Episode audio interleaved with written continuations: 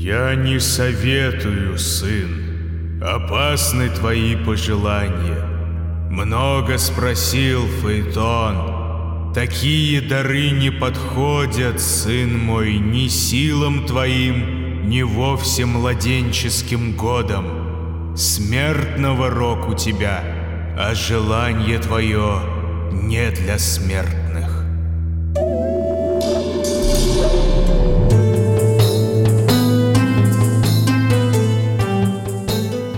Всем доброго! Приветствую вас в подкасте «Мифы» от студии Терминвокс. Я Дмитрий Лебедев, собиратель легенд и преданий. В этом подкасте мы с вами узнаем, во что верили люди в древности и во что некоторые верят до сих пор. Каждый сезон будет посвящен разным народам и культурам.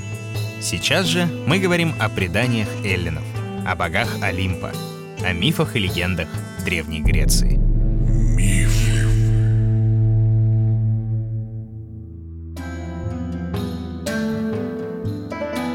прошлой главе мы узнали, почему в Древней Греции весна приходит на смену бесплодной зиме, а лето уступает увядающей осени. И как рассудили боги спор между Аидом и Диметрой. Дочь щедрой богини Персифона, которую еще называют Кора, то есть Дева, персонаж неоднозначный.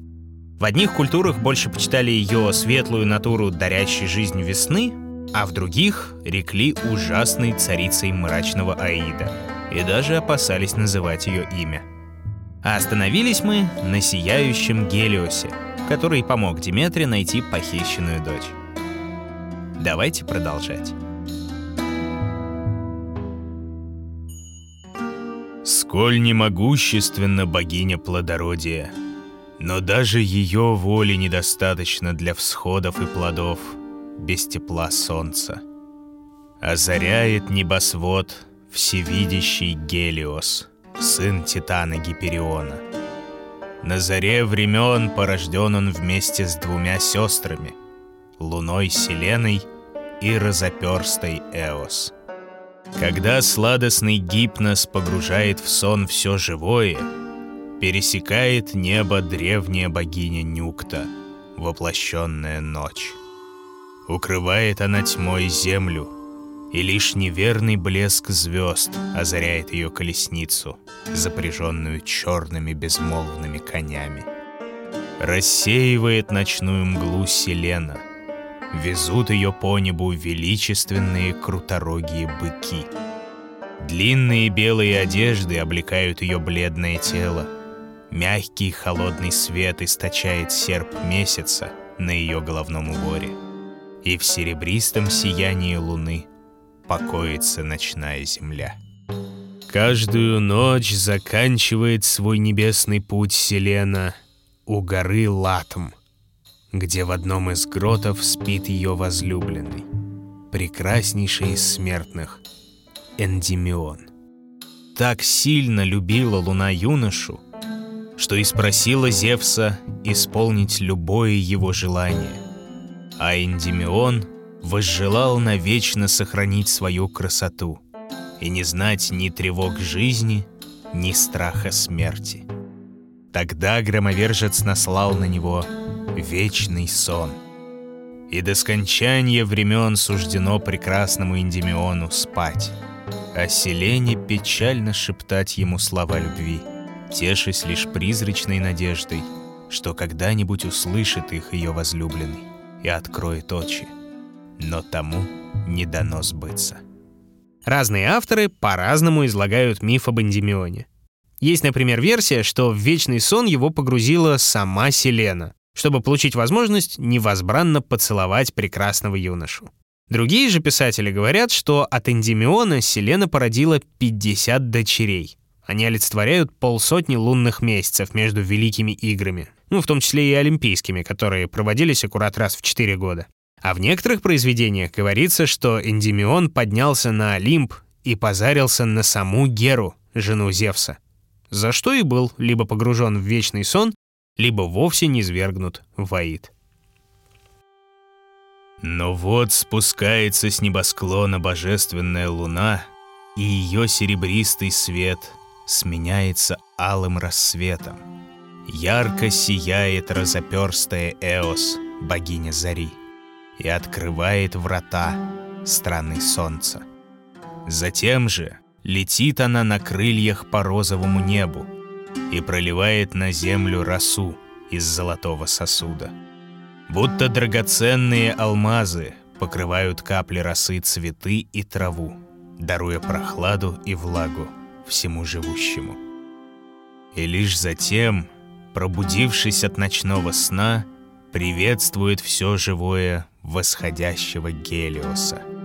На четверке крылатых коней несется солнечный бог в своей золотой колеснице. Скрываются от его лучезарного лика звезды, прячась в уходящей мгле. Сверкающий венец и сияющие одежды Гелиоса проливают ласковый свет на землю, одаривая теплом и жизнью каждого. Когда же подходит к концу его дневной путь, спускается солнечный бог к священным водам океана, далеко на западе. Там ожидает его золотой корабль, который каждую ночь отвозит его назад, в восточный край, где и высится чудесный дворец Гелиоса. Ночью отдыхает лучезарный бог, чтобы утром, вслед за новой зарей, отправиться в очередное путешествие по небу и в своем блеске освещать землю. Так было с начала времен, и так суждено продолжаться вечно. Лишь раз привычный ход небесных светил изменился. И снова виной тому косвенно стал Зевс-громовержец. Многие храмы выстроили смертные в честь богини Геры, хозяйки Олимпа — и многие девы из числа людей становятся жрицами той, что благоволит браку. Среди них в храме на землях Арголиды была и прекрасная Ио. Редкой красавицей была девушка, и не мог этого не заметить ветреный сладострастник Зевс. Слетел он на землю в виде облака и овладел Ио. Но тут же следом спустилась с Олимпа ревнивая Гера. Хоть и могуществен был громовержец, а все же боялся открытого гнева супруги. И чтобы скрыть измену, превратил Ио в белую корову. Сошедшая с небес Гера подозрительно осмотрела Ио. Даже в облике коровы была она прекрасна и светла – Зевс пытался отвести от себя все подозрения и уверял, будто бы не знает эту корову. Но Гера чувствовала обман, хоть и не могла изобличить распутного мужа. А потому пожелала, чтобы Зевс подарил эту корову ей. Ничего не сказал громовержец и передал безмолвную Ио в стада супруги. Чтобы не удалось Зевсу полностью скрыть свой обман – приставила Гера к корове вечно не спящего стража, стоглазого Аргуса. Кругом сотня очей на его голове разместилась, и, соблюдая черед, лишь по два они отдыхали, а остальные, служа, стоять продолжали на страже. Где бы Арк ни стоял, постоянно смотрел он на Ио — с Ио глаз не спускал, хотя б и спиной повернувшись. Днем он пастись ей давал, но только лишь солнце садилось, в хлеб забирал, обвязав недостойной веревкою шею. В мучениях протекала жизнь Ио, заточенной в коровьем теле. Приходилось пить ей мутную воду и есть жесткое сено, а спать в грязном хлеву, и вместо горестных слов вырывалось из ее горла лишь жалобное мычание. Узнал об этом Зевс и решил прекратить страдания девушки, а потому послал на пастбище быстрого Гермеса. С улыбкой подсел бог-хитрец к несмыкающему очи Аргусу и завел сладкую беседу, поигрывая на свирели. От стройных речей покровителя обманщиков и торговцев сомлел неспящий страж, и все сто глаз его закрылись. Тогда Гермес убил Аргуса и освободил от ненавистной привязи несчастную Ио. Но на том не закончились ее страдания. Все еще в теле коровы была заточена девушка. Узнала о том ревнивая Гера и наслала на нее чудовищного овода. Ядовитым жалом впивалось огромное насекомое в нежную белую шкуру чудесной коровы. Везде находил ее овод, нигде не давал покоя и жег своим жалом, будто раскаленным железом. В ужасе бежала от него Ио, пересекая страну за страной. Через горы и долины пролегал ее путь. Реки и моря преодолевала несчастная. Один из проливов, что перешла Ио, греки так и назвали Коровьим Бродом или Босфором. Он и сейчас носит это название. Наконец пригнали несчастную деву укусы овода в земли Египта – Лишь там, вдали от пристального взгляда зоркой Геры, решился Зевс прийти на помощь Ио. Изгнал громовержец чудовищного овода и вернул девушке прежний облик. Там, на берегах полноводного Нила, родила Ио сына Зевса, Эпафа. И суждено ему было стать царем Египта и родоначальником многих славных героев Эллады. А от Ио — произошли ионийцы. Как внебрачный потомок Зевса, водил дружбу Эпав со многими потомками богов. Среди них был Фаэтон, чье имя означает «блистающий». Его матерью была Климена, дочь морской богини Тефиды, а отцом — сам лучезарный Гелиос. Но как-то раз в пылу спора — стал насмехаться над фаэтоном Эпав и выкрикнул, будто не верит, что рожден юноша от самого солнца. Страшно обидел Эпав фаэтона. Не помня себя от стыда и гнева, побежал он к своей матери и стал жаловаться на нанесенное оскорбление. Не переставая, спрашивал он, разве лгала она, рассказывая об отце – но Клемена уверяла, что никто другой не может быть отцом Фаэтону, кроме лучезарного Гелиоса. И если сердце юноши не успокоится иначе, то может он сам пойти во дворец Великого Солнца и сам увериться в правдивости ее слов. Немедленно отправился Фаэтон на восток и быстро достиг сияющего золотом и серебром чертога Гелиоса — Драгоценными камнями и всеми цветами радуги сверкал дворец солнца. Так искусно украсил его Гефест, бог-кузнец. Внутри обнаружил отца неспокойный фаэтон. Но так ярко сверкал лучезарный венец на голове бога, что не мог юноша даже приблизиться. «В путь для чего ты пошел?» Что в этом дворце тебе надо, чадо мое Фаэтон? Тебя ли отвергну? О, свет всеобщий великого мира! Ты, мой отец, если так называть себя мне позволяешь, дай мне, родитель, залог, по которому верить могли бы, что порожден я тобой. Отреши заблуждение от духа. Не заслужено тобою, чтобы отверг я тебя, а чтоб сомнение твое уменьшилось, дара любого ныне проси, и я дам. Дал обещание лучезарный Гелиос исполнить любую просьбу неспокойного сына. И даже поклялся священными водами Стикс, сделав клятву нерушимой. Но вскоре пожалел о своих словах. Сразу же попросил Фаэтон дать ему проехать по небу вместо отца на золотой колеснице солнца. В ужас пришел Гелиос. Не по силам смертному управлять жаром светила, и даже могущественные олимпийцы, включая самого Зевса, не могут устоять на его колеснице. Крутой подъем в начале пути с трудом одолевают крылатые кони — в середине же столь далеко внизу простирается земля, что страх той высоты овладевает и самим богом солнца. Глупец тот, кто считает небеса прекрасным и спокойным местом. Стоит едва отклониться, и чудовищные созвездия рака и скорпиона, рог грозного тельца, клыки льва и стрелы кентавра поразят колесничего. Наконец, в завершении пути дорога стремительно падает к водам океана.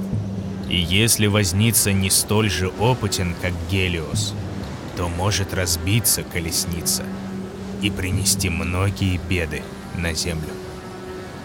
Все олимпийцы могли быть свидетелями, что не из гордыни говорил так Гелиос сыну, и все, что угодно другое готов был в подарок отдать неспокойному отпрыску. Но не преклонен был Фаэтон. И не слушая ничего, раз за разом умолял исполнить просьбу. Печаль омрачила лицо Гелиоса. До последнего надеялся он, что внемлет юноша голосу разума, но напрасно. Вот уже покинула темная нюкта небосвод — уже простерла зарю над землей разоперстая Эос. Нельзя больше медлить. В последний раз взмолился Гелиос, чтобы остался несчастный Фаэтон в его дворце, сохранив себе жизнь, и чтобы дал ему, Гелиосу, отправиться в известный путь. Но слишком силен был восторг юноши, затмивший рассудок. Тогда со вздохом дал ему отец последнее наставление — изо всех сил сдерживать буйных крылатых коней. Дай им волю, и слишком быстро пронесутся они, рискуя сбиться с небесной дороги. Этой дороги держись, следы от колес ты заметишь, чтоб одинаковый жар и к земле доносился, и к небу. Не опускайся и вверх в эфир не стреми колесницу. Если выше помчишь, сожжешь небесные домы, ниже земли сожжешь. Невредим серединой проедешь. Взошел Фаэтон на золотую колесницу Гелиоса, украшенную каменьями. Чтобы пламя солнечных лучей не опалило сына, натер ему лицо лучезарный бог священной мазью, а на лоб возложил сверкающий венец. Торопится в путь Фаэтон. Бьют копытом кони, пламенем пышут их ноздри. И вот, хлестнув вожжами, помчался юноша навстречу собственной гибели. Чувствуют кони, что правит ими другой наездник. Слишком уж легок он для Гелиоса сбивает их непривычный груз. И уже скоро оставляют они известную дорогу. Не в силах править конями Фаэтон. В поисках следов от колес взглянул он вокруг, и ужас овладел его разумом. Так далеко под ним земля, так бесконечна высота, и так близка небесная тьма. Много уже промчала колесница, но до конца пути еще слишком далеко. Нет мощи в руках Фаэтона, чтобы сдержать коней. Не знает юноша их имен, чтобы окликнуть и успокоить. Не может он справиться и с собственным страхом при виде небесных чудовищ. Пугают его клешни рака. Грозит ядовитым жалом гигантский звездный скорпион. Не выдержал юноша и выпустил вожжи из рук. Почуяли обезумевшие кони свободу и понесли, не помня себя. То к самым звездам взмывали они, то опускались к самой земле. Жар солнечной колесницы уже не дарит тепла, а охватывает землю страшными пожарами. Гибнут города, горят заживо люди, тлеют горы, обращаются в пепел леса, пересыхают моря. Густой дым заволакивает все вокруг. Сквозь дым и жар послышался рокот земли геи. В мучениях трескается и плавится она, и молит о помощи великого громовержца. «Если так должно и стою того, что ж медлят перуны, бог высочайший твои, Коль должна от огня я погибнуть, пусть от огня твоего я погибну и муки избегну. Если погибнут моря и земля, и небо палаты, в древний мы хаос опять замешаемся. То, что осталось, вырви, молю, из огня. Позаботься о благе вселенной. Внял мольбам Геи Зевс. Грозно поднялся он со своего трона на Олимпе и могучей рукой обрушил на землю сверкающие молнии. Небесный огонь потушил земные пожары. Последней же молнией разбил громовержец солнечную колесницу. Раскололась она на десятки частей, рассыпалась упряжь, разбежались в страхе кони Гелиоса. А сам возница, несчастный Фаэтон, пронесся по воздуху вниз, будто падающая звезда. Пламя объяло его голову. Боль, страдание и страх лишили разума, и лишь отчаянный крик вырывался из его разбитой груди. В далекие воды реки Эридан упал Фаэтон. Долго несчастная Клемена искала тело погибшего сына и горько плакала, обнаружив его. Вместе с ней оплакивали несчастного юношу и Гелиады, дочери солнечного Гелиоса. Такой неизбывной была их печаль, что превратили их боги в вечно тоскующие тополя. Сочится из их стволов смола, будто слезы. И, капая в студеные воды Эридана, обращается она прозрачным янтарем. Но страшнее всех скорбел о гибели Фаэтона отец его, Гелиос. Целый день после этого не мог он взойти на небосвод и осветить землю. Целый день во мраке пребывало все сущее. Но сколь невелика была его печаль, а все же жалость ко всему живому была сильнее. И уже скоро, снова вслед за розовой зарей, воссияло на небесах теплое светило. Не только Гелиос, сын титанов, почитался древними греками за источаемый солнечный свет. Одним из самых любимых олимпийцев считался другой лучезарный бог — Аполлон, светлый сын Зевса. Но о нем мы расскажем в следующей главе подкаста «Мифы».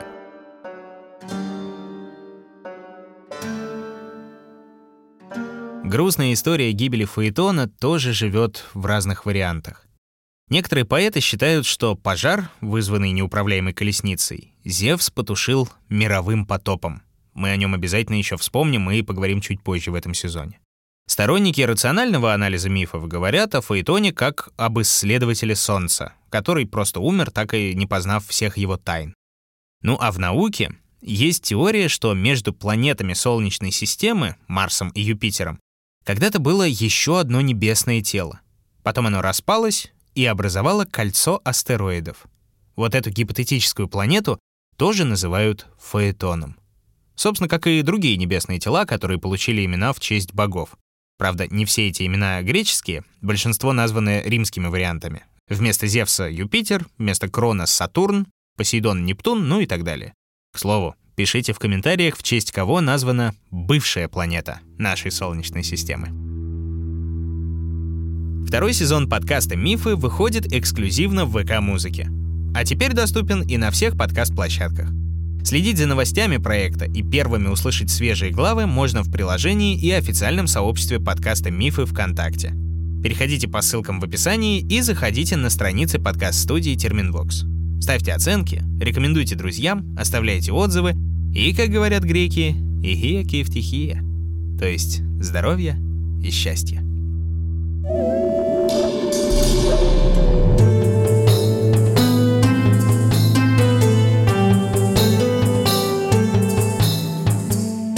Автор и ведущий Дмитрий Лебедев. Звукорежиссер Полина Бирюкова. Дизайнер Елизавета Семенова. Музыка Полины Бирюковой. Научный консультант София Давыдова. Продюсеры Дмитрий Лебедев и Кристина Крыжановская.